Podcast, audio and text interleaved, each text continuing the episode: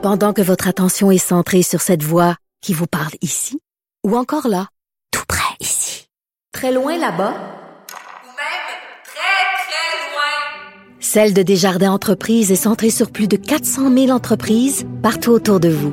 Depuis plus de 120 ans, nos équipes dédiées accompagnent les entrepreneurs d'ici à chaque étape pour qu'ils puissent rester centrés sur ce qui compte, la croissance de leur entreprise.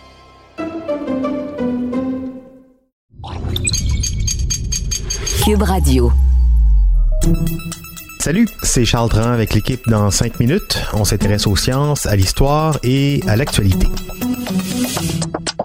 Aujourd'hui, on parle de plastique. Le plastique, est-ce que c'est toxique ou pas?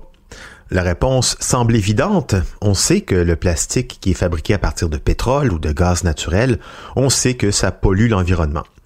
Mais vous ne serez pas surpris d'apprendre que les fabricants de plastique, eux, ne sont pas d'accord avec cette affirmation. Récemment, le 18 mai dernier, ils ont même décidé de traîner le gouvernement fédéral devant les tribunaux, devant la Cour fédérale, pour avoir désigné leurs produits comme étant toxiques. Véronique Morin nous explique les enjeux derrière cette poursuite en justice. Le 12 mai, le gouvernement canadien a ajouté tous les articles fabriqués en plastique à l'annexe 1 de la liste des substances toxiques de la loi canadienne sur la protection de l'environnement. Liste dans laquelle on retrouve l'amiante, le mercure, le plomb, les BPC et plus de 150 autres produits.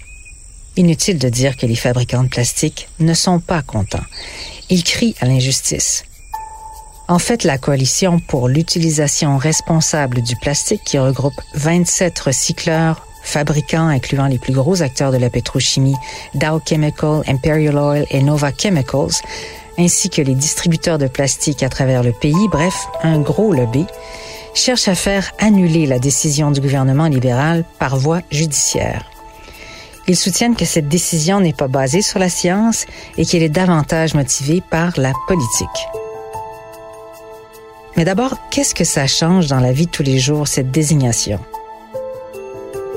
Elle donne le pouvoir réglementaire de limiter certains produits sans déposer une nouvelle législation, dont celle de l'interdiction de six articles à usage unique.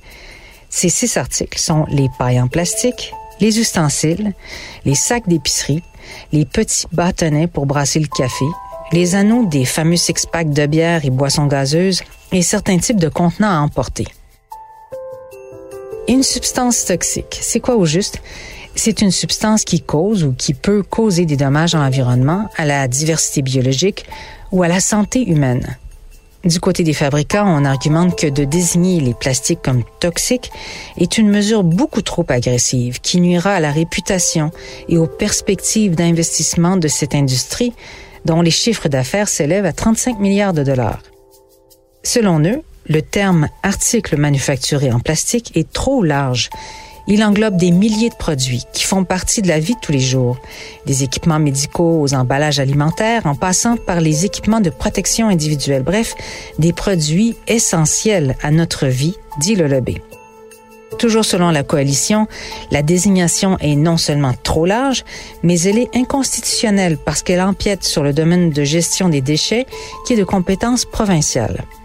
Et l'autre argument est d'affirmer que le gouvernement fédéral n'a pas fourni les preuves scientifiques suffisantes pour justifier de considérer les articles manufacturés en plastique comme toxiques.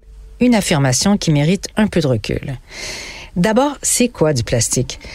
Pratiquement tous les plastiques produits dans le monde sont fabriqués à partir de combustibles fossiles, des hydrocarbures. Et la plupart des plastiques au Canada proviennent de l'éthane, qui est un composant du gaz naturel. Le processus de fabrication du plastique passe par le nafta, qui est un liquide issu du raffinage du pétrole qui se condense entre 40 et 180 Celsius. C'est la matière première des plastiques. Le nafta doit ensuite subir une opération de craquage sous l'effet de la chaleur extrême à 800 degrés Celsius, puis d'un refroidissement. Alors les grosses molécules d'hydrocarbures qui constituent le nafta se voient alors fragmentées, donc craquées, en monomères qui contiennent entre 2 et 7 atomes de carbone chacun. Grâce à des réactions d'addition, des chaînes de monomères identiques ou de condensation des chaînes de monomères différents, ils se lient entre eux pour former des polymères. Donc des chaînes de molécules extrêmement solides que les processus de décomposition naturelle n'arrivent pas à défaire. À la sortie de la raffinerie, les polymères se présentent sous forme de granulés, de liquide ou de poudre et les différents matériaux plastiques que nous connaissons sont obtenus grâce à l'ajout de produits chimiques.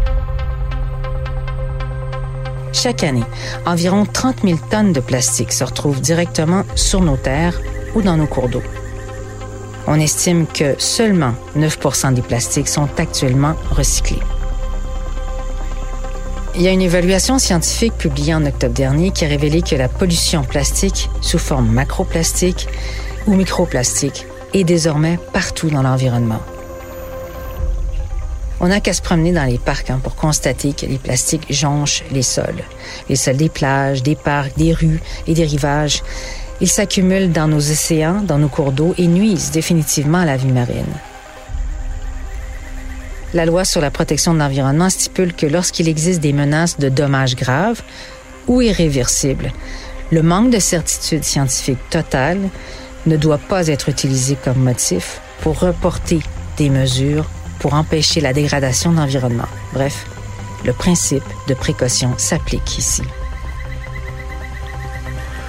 Les Canadiens jettent plus de 3 millions de tonnes de plastique chaque année, dont la grande majorité se retrouve dans les sites d'enfouissement et dans l'environnement naturel, pour une valeur de 7,9 milliards de dollars de résine plastique qui sont jetées chaque année aux poubelles. On est en 2021. On comprend bien les besoins très importants qui nous lient au plastique, les équipements médicaux pour ne nommer que ceux-là, mais euh, on s'entend ici, si on n'est pas capable de se passer de paille, de bâtonnets de café et même de sacs en plastique pour préserver l'environnement, si on n'est pas capable de dire non à ça, si en plus on n'est pas capable de se tenir droit devant le chantage des riches et puissants industriels du plastique, on est mal pris. Merci Véronique Morin, c'était en cinq minutes.